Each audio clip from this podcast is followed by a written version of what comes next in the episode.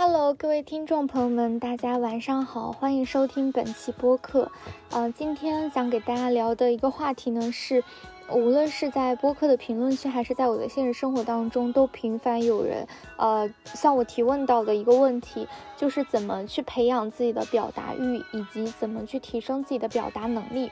那么一开始我本来是想把这两点合成一点来讲的，但是后来我想了一下，我又觉得其实怎么样去培养你自己的表达欲和去提升你的能力还是有一些区别的。那么呢，我就紧跟。我自己的一些经验来跟大家分享，那么这个经验呢也有可能有偏颇，呃，因为其实我从小就是一个呃表达欲望很强的人，但是我也总结了一些我为什么会习惯于表达的一些经验。首先就是我也去问了我周围的朋友，呃，关于为什么大家会不爱表达，或者是呃表达不好，在表达过程当中受到了什么阻碍？大概呢，我总结为了以下几点。第一呢，就是缺乏沟通的场景，就是可能这样一部分人，他在线上或者是线下，他都没有一个嗯合适的人和他沟通，或者是没有一个合适的圈子。或者说你在微博上发微博，然后没有人去回应你，或者你在线下你想跟朋友沟通，但是你找不到朋友这样的问题。第二点呢，就是缺乏表达的能力，就是这一点呢，就是比如说他自己心里面是有很多话，或者是有对于某一个问题具体的经历，但是他没有办法把他的经历用非常精确的语言表达出来，让别人听得懂，让别人产生共情。或者是对于某一件事情的看法，然后他想去输出，他可能有一个这样的观点，但是不知道怎么样把这些观点去表达出来。第三点呢，就是找不到可以共情自己的人。就比如说，呃，可能我也已经达到了某种表达能力，但是我在日常生活当中，我不知道怎么去找，呃，人可以去听我说的话，或者是，呃，怎么样去找人可以和我产生沟通的感觉。当然，可能大家每个人对于自己，嗯，表达这方面都有各种各样的问题，欢迎大家在评论区里面补充。那么接下来呢，我就来聊一聊我自己的，呃，一些经验。呃，第一点呢，就是怎么样去培养自己的表达欲。其实，在之前的时候，我没有做这些视频，是因为此前我一直认为表达是一种天赋。呃，怎么说呢？就可能你愿不愿意表达，你的表达能力有多强。可能跟你的性格、跟你的经历，还有你本身的呃人格、人格的那个测试什么，大家有测试出来那个什么人格性征那个东西有关。那它可能就是呃不是一个可以培养出来的东西，所以我就一直不知道怎么说。我一直以为我会表达，肯定是因为我本来就是一个这样的人，所以我去表达。但后来呢，我也去嗯去。看我自己，看我自己，就是可能平时当中一些表达的习惯呀，或者是怎样的，然后就总结几点经验。然后在此之前呢，我想说，就是。嗯，其实每一个人都有自己的不同的性格。如果你不愿意表达，或者是呃，你觉得表不表达对你来说没有任何的阻碍，对你的生活呃产生不了任何的影影响，你完全可以不表达。那其实你表不表达这个问题，你也不是说你表达了就所有人都会喜欢你，也有很多人就很烦那种很聒噪的人，然后就会觉得他们啊天天在那叭叭，然后以为自己多能，对吧？就是日常生活当中，你也会因为你的表达而。受到很多的，呃，可能别人不赞同的一些观点，呃，如果你不介意这些的话，你单纯是想培养自己的能力，以以便于你在未来的无论是工作面试当中啊，还是在你以后的生活当中可以用到这项技能的话，那么你就可以去听，好吗？第一点呢，Step One 就是你要观察，你要学会观察世间万物。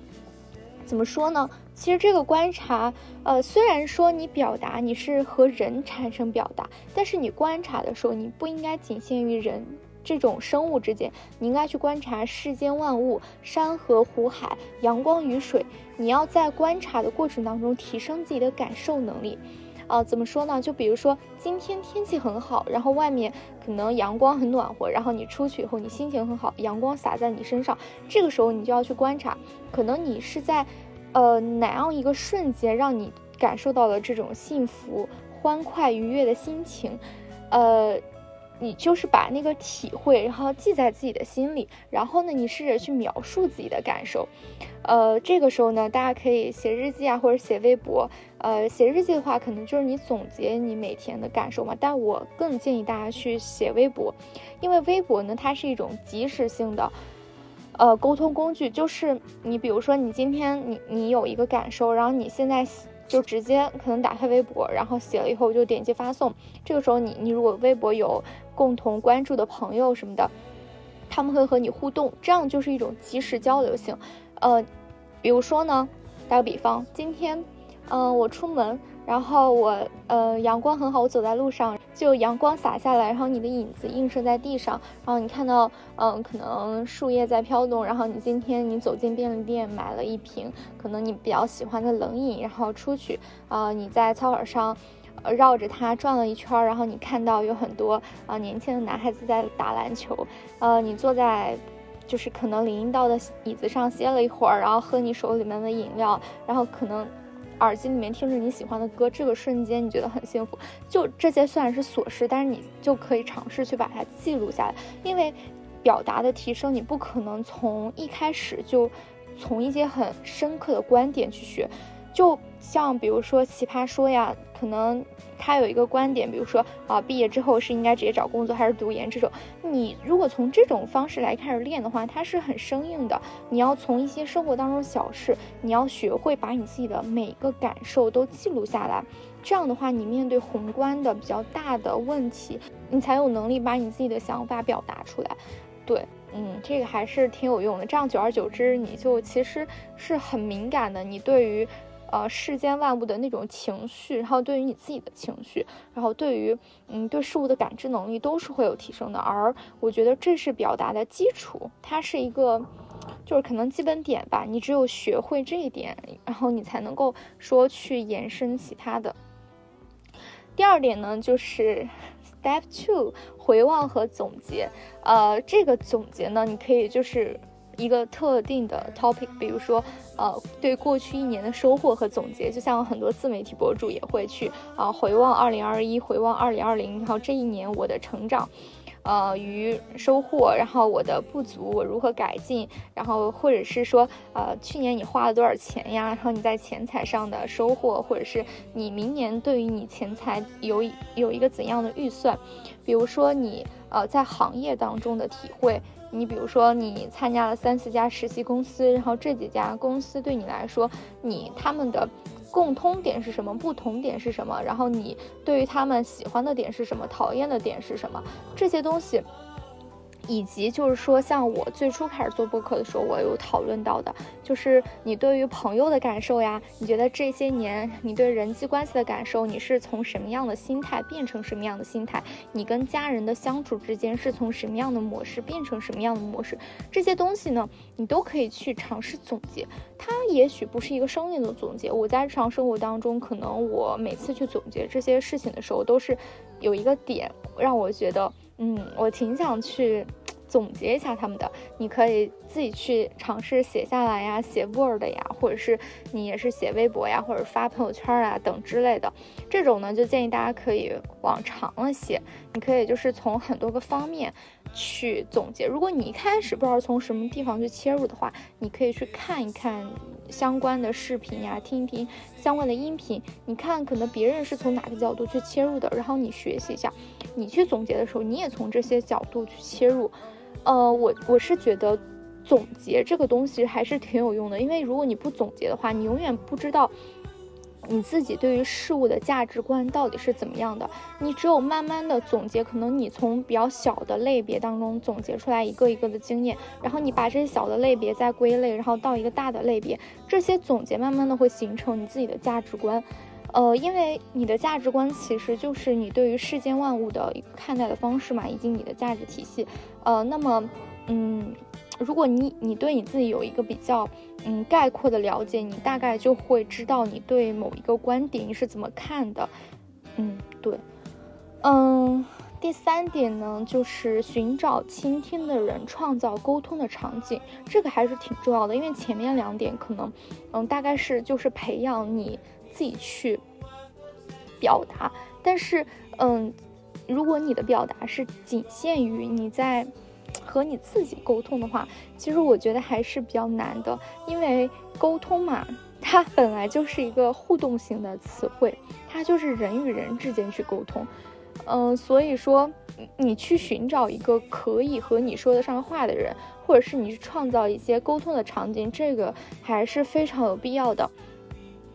就你找这个人呢，嗯，其实我觉得大家可以把沟通扩大来，怎么说呢？就是不要局限于你只和你最亲近的人去聊天。其实有时候，你会觉得你的朋友他大概率是给不了你最客观的。一些建议的，因为你的朋友对你的感情，对你的对你个人的那种爱呀、关心呀，或者是嗯各种比较隐晦的情绪吧，会导致他做不出来客观的评价。而且另外一点就是，其实你的朋友和你是处在同样一个。生活环境当中的，因为你们的环境比较类似，所以你们对事物的看待的方式可能也比较类似。然后你沟通的话，你不能局限于你只和和你差不多的人沟通，你这样的话，你就很难去跳出你那个思维圈。就像大家都来谈赚钱，其实你只能赚到你认知模式以内的钱。就是如果那些钱你不懂，你在你认知模式之外，你永远都赚不到那些钱。沟通也是的，就是。如果你只跟和你相类似的人沟通，那么你的思维永远都跳不出来这个圈子里面。然后你怎么样去寻找跟你沟通的人呢？你可以去找你比较欣赏的人，嗯，比如说他身上有有哪些能力你是比较嗯钦佩的，或者是他身上有哪些东西是你想要学习的，嗯嗯，就平时或者是他是一个平时挺爱表达的人。即使你跟他不熟，你也可以去跟他谈论一些可能你当下的一些感受呀、困惑呀什么的。我觉得，嗯，尝试去联系他，这都是可以的。第二呢，就是尝试跟比你阅历高的人沟通。呃，我在日常生活当中，我还是挺喜欢跟比我大的人聊天的。嗯，就。就怎么说呢？其实我可能我个人的性格，我就是一个比较喜欢别人向下兼容我的一个人。所以你在跟比你阅历高的人沟通的时候，就是其实有时候，比如说你了解的东西很少，你就会把你当下面对的很多选择给扩大化。你会觉得，嗯啊，这个事情就是我做不到，我办不成，或者是我没成功，好可怕呀！我是不是要完了？但是如果有你跟其他一些经历过这些事情的人沟通，或者是你他已经走过这个事情两三年、三四年，他去回望这些事情，他肯定是和你当下是有不同的感受的。他可以去给给予你可能他的经验之谈，或者是嗯更多的啊对于这个事情的看法。第三种人呢，就是你可以去找共情能力强的人。有一些人，他可能表达能力很好，但是他不一定共情能力强。而你在沟通当中，如果你面对的是一个无法共情你的人，那他其实大概率是体会不到你在可能这些事情当中你的忧虑、你的烦恼，然后你的痛苦。我觉得大部分人其实，在沟通过程当中，你沟通的越深，其实你就是在向别人展示你的软肋嘛。然后，如果你的软肋就是在别人看来是一个玩笑的话，是一个非常没有意义的事情，是一个非常无所谓的事情，你就会因此非常畏惧你的沟通。这种人呢，你也不是说你一看就能看出来他是一个啥样的人，你就要多多尝试去跟各种不同的人沟通，你总会发现什么样的人是共情能力强的人。就比如说我之前在微博上，我认识一位朋友，他其实我跟他之间从来没有见过面，然后我们两个也是生活在比较不同的教育体系之下，但是他就是一个共情能力非常强的人。我跟他去描述我的痛苦，我的烦恼。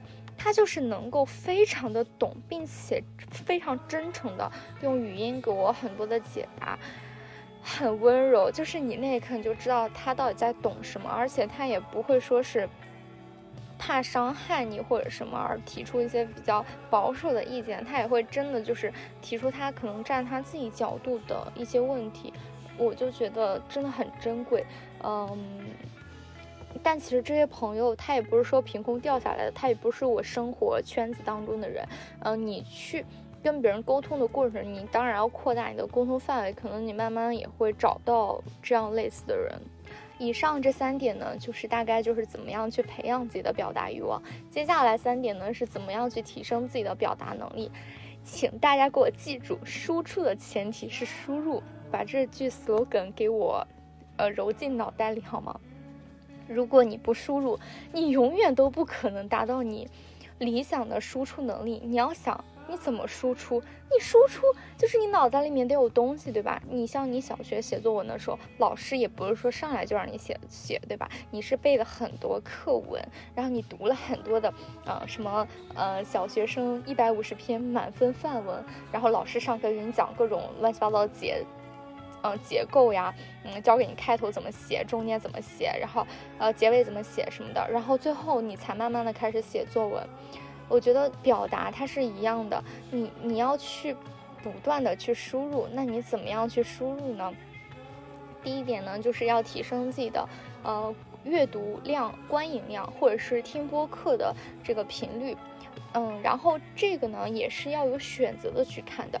如果你的目的是为了去提升你的表达能力的话，然后你在看的过程当中有筛选，当然，嗯，可能这里大家就会有疑问说，如果我对我去阅读呀，去观影呀，去听播客，我都是带有目的性的，那我就不快乐了，对吧？我之前也是有这样的想法。之前我跟大家分享李诞的那本书，他在里面就，嗯，提到了一句话，说你越早去丧失呃观看影片的这种乐趣，你越早去呃发现就是感受影片、学习影片的这个乐趣，嗯。这里呢，怎么去选择？比如说，如果你去看电影的话，大家可以挑选一些以谈论为主的电影，嗯，就比如说那个《爱在三部曲》，什么《爱在黄昏日落前》，那三部电影，他们就是那男女主角一直在那说话，一直在那说话。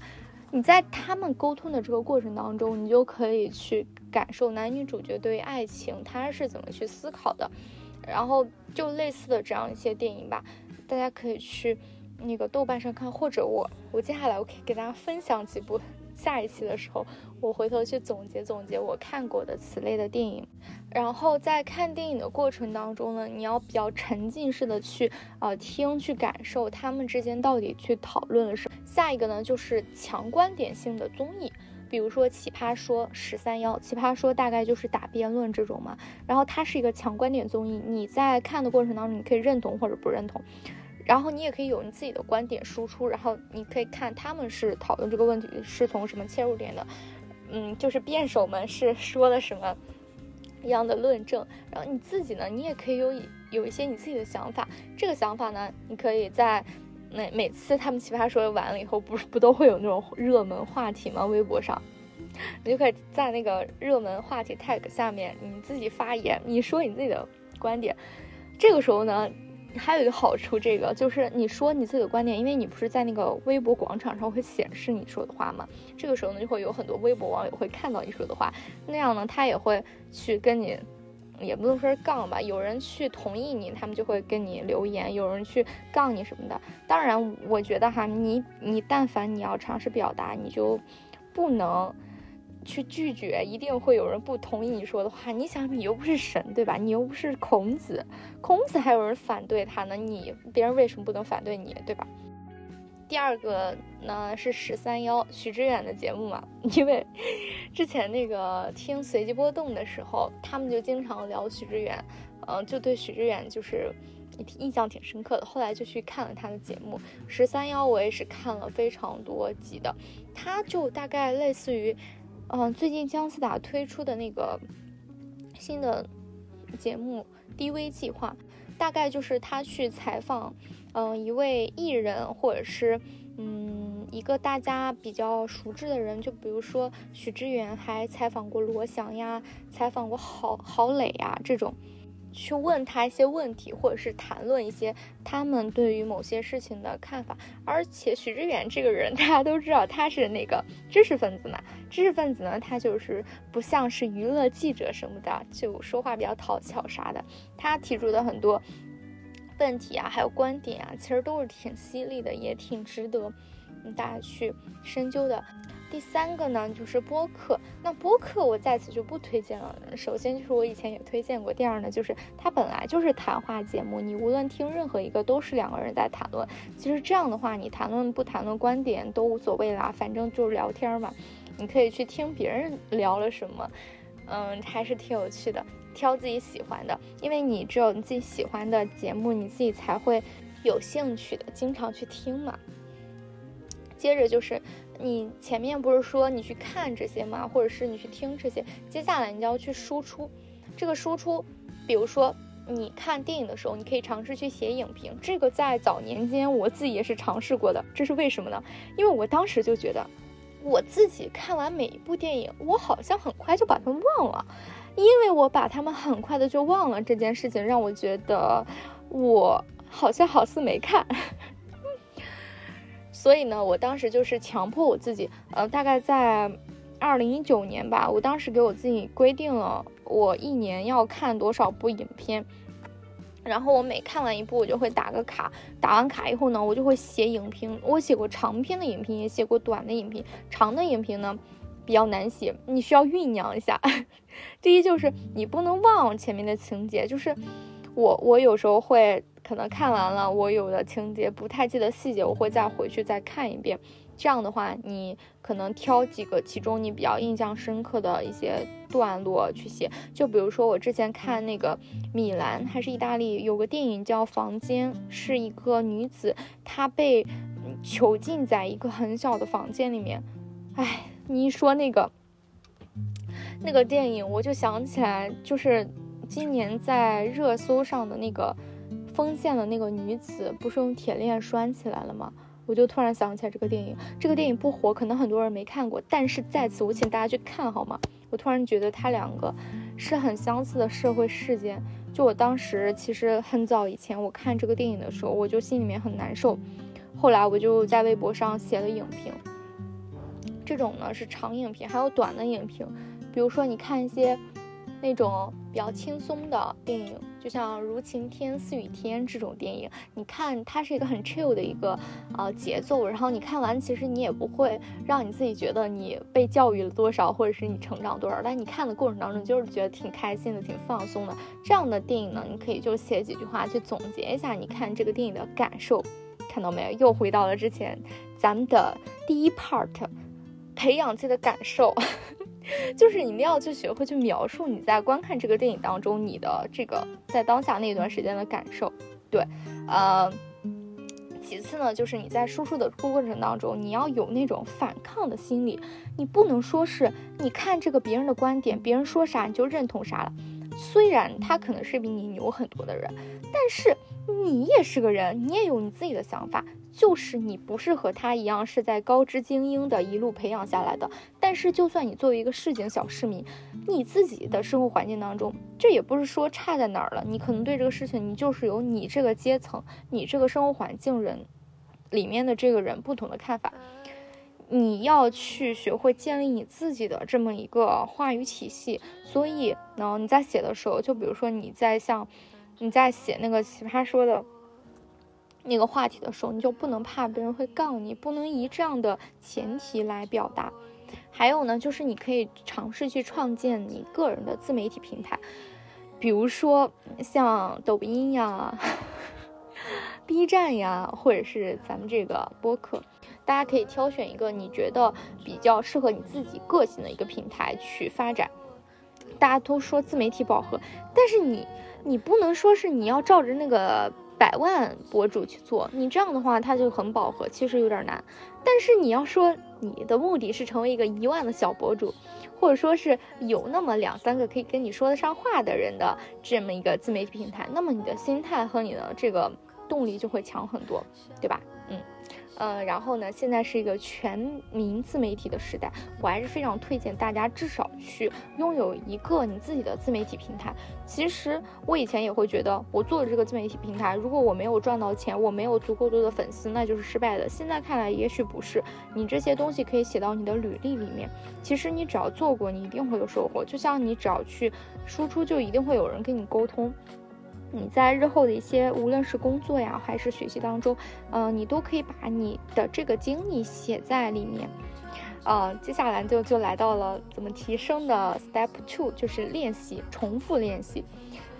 我以前呢，其实也是对这一点不屑一顾的。但是我之前不是在跟大家推荐李诞的那本书嘛，我就非常的赞同这一点。你要做任何一个事情，它的前提都是重复练习。比如说，你要想把你的妆化好，那你就是每天要化妆嘛，这样你才能够画出来一个又快又适合你自己的妆。那么表达也是的，就像我前面说的，怎么培养自己的表达欲望，你要把这个练习呢当成一种刻意练习。如果你真的想培养的话，嗯，就比如说你每天给你自己规定，你写一个你自己的感受，或者是你每个月写一个自己的小总结，你可以自己自选 topic，然后。然后把这个输出变成你自己的一个习惯，然后也把输入变成自己的一个，呃，一个 list。你就要给你自己规定，比如说每个月我要看几本书，看几部电影，我听几集播客，我看几个综艺，都可以。嗯，然后其实我自己也是被那些碎片化的东西裹挟的，我经常也是看短视频，非常的上瘾。但是那些东西，我说实话，我觉得它不太能够提升你自己的这个能力。你要是去看、去观影的话，你付出了你的这个时间去，嗯，输入还是挑选一些比较有质量的，对。嗯，就是说重复的输入，然后重复的输出，把它当成一个刻意练习的一个过程。第二呢，就是沟通，频繁的沟通。呃，前面这些说的都是怎么样去培养你把你自己说的话，把它正确的表达出来。但是你去跟别人沟通，这个也是一个学问。个人是比较支持面对面去聊天。我总觉得线上你聊不出来个所以然，家人们，因为你线上第一就是。打字它很慢，我在这叭叭的说这么几千字儿，我打字儿我得打多久呀，对吧？然后第二就是你隔着一个屏幕，多少咱们就是有点对吧？有点那个戒备，有点客气。你很多话吧，你也没法说说的特别的直接，但是你面对面就不一样了，你可以看到对方的微表情，并且呢，其实你这个沟通的过程当中，你是大家也不会说拿个手机。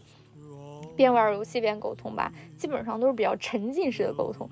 那么这个呢，效果就比较好。然后你大概抽出来个半个小时、一个小时的时间，跟你朋友去聊某一个问题，尝试去输出自己的感受呀，听听他怎么想的呀，嗯，就是建立那种沟通环境。我觉得。很多人他们都不是自然而然来到你身边的，很多人你也不能说让他约你吧。如果你真的想沟通，你就是迈出你的那个勇气，你去约别人，你可以跟他说，嗯，我们可不可以聊聊一聊呀，请你喝个咖啡呀，或者什么的。好，上面呢就是一些干货，好吧。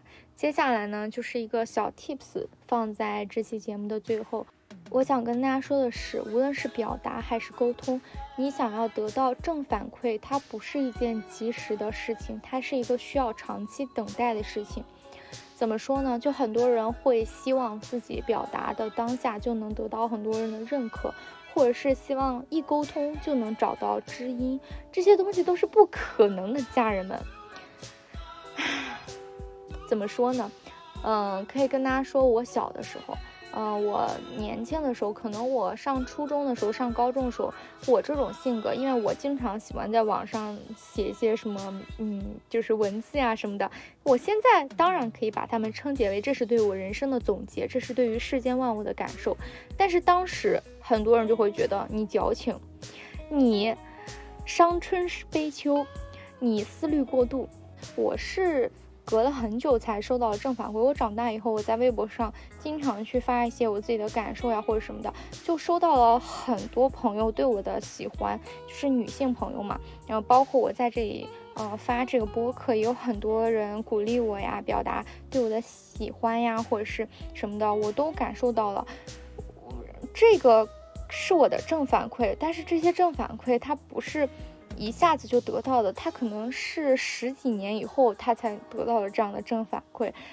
就是提前跟大家说，其实表达的正反馈是一件需要长期等待的事情，就像生活当中的任何事情一样，你不要把它当成一件很功利的事情，嗯，或者说你也不要因为别人 对你产生了什么想法而，嗯，就是刻而逃避这件事情。嗯，但是呢，也跟大家说一说，就是正反馈的好处吧。